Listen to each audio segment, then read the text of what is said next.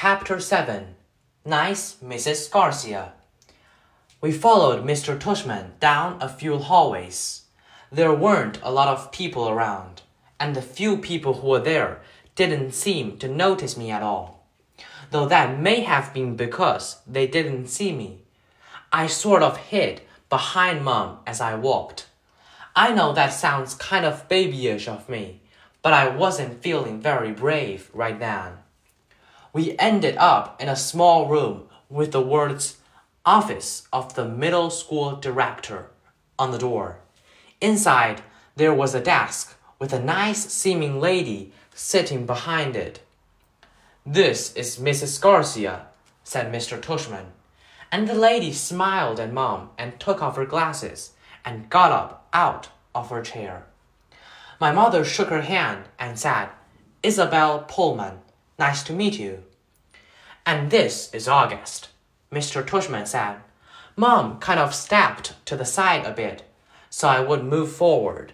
Then that thing happened that I've seen happen a million times before. When I looked up at her, Mrs. Garcia's eyes dropped for a second. It was so fast, no one else would have noticed, since the rest of her face stayed exactly the same. She was smiling a really shiny smile. Such a pleasure to meet you, August, she said, holding out her hand for me to shake. Hi, I said quietly, giving her my hand, but I didn't want to look at her face, so I kept staring at her glasses, which hung from a chain around her neck. Wow, what a firm grip, said Mrs. Garcia. Her hand was really warm. The kids got a killer handshake, Mr. Tushman agreed, and everyone laughed above my head. You can call me Mrs. G, Mrs. Garcia said. I think she was talking to me, but I was looking at all the stuff on her desk now. That's what everyone calls me. Mrs. G, I forgot my combination. Mrs. G, I need a late pass. Mrs. G, I want to change my elective. Mrs. G's actually the one who runs the place, said Mr. Tushman, which again made all the grown-ups laugh.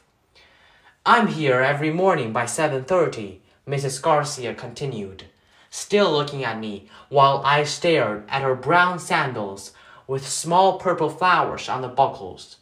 So, if you ever need anything, August, I'm the one to ask, and you can ask me anything. Okay, I mumbled. Oh, look at that cute baby, Mom said, pointing to one of the photographs on Mrs. Garcia's bulletin board. Is he yours? No, my goodness, said Mrs. Garcia, smiling a big smile, now that was totally different from her shiny smile. You've just made my day. He's my grandson. What a cutie, said Mom, shaking her head. How old? In that picture, he was five months, I think. But he's big now, almost eight years old. Wow, said Mom, nodding and smiling. Well, he is absolutely beautiful. Thank you, said Mrs. Garcia, nodding like she was about to say something else about her grandson. But then, all of a sudden, her smile got a little smaller. We are all going to take very good care of August, she said to Mom. And I saw her give Mom's hand a little squeeze.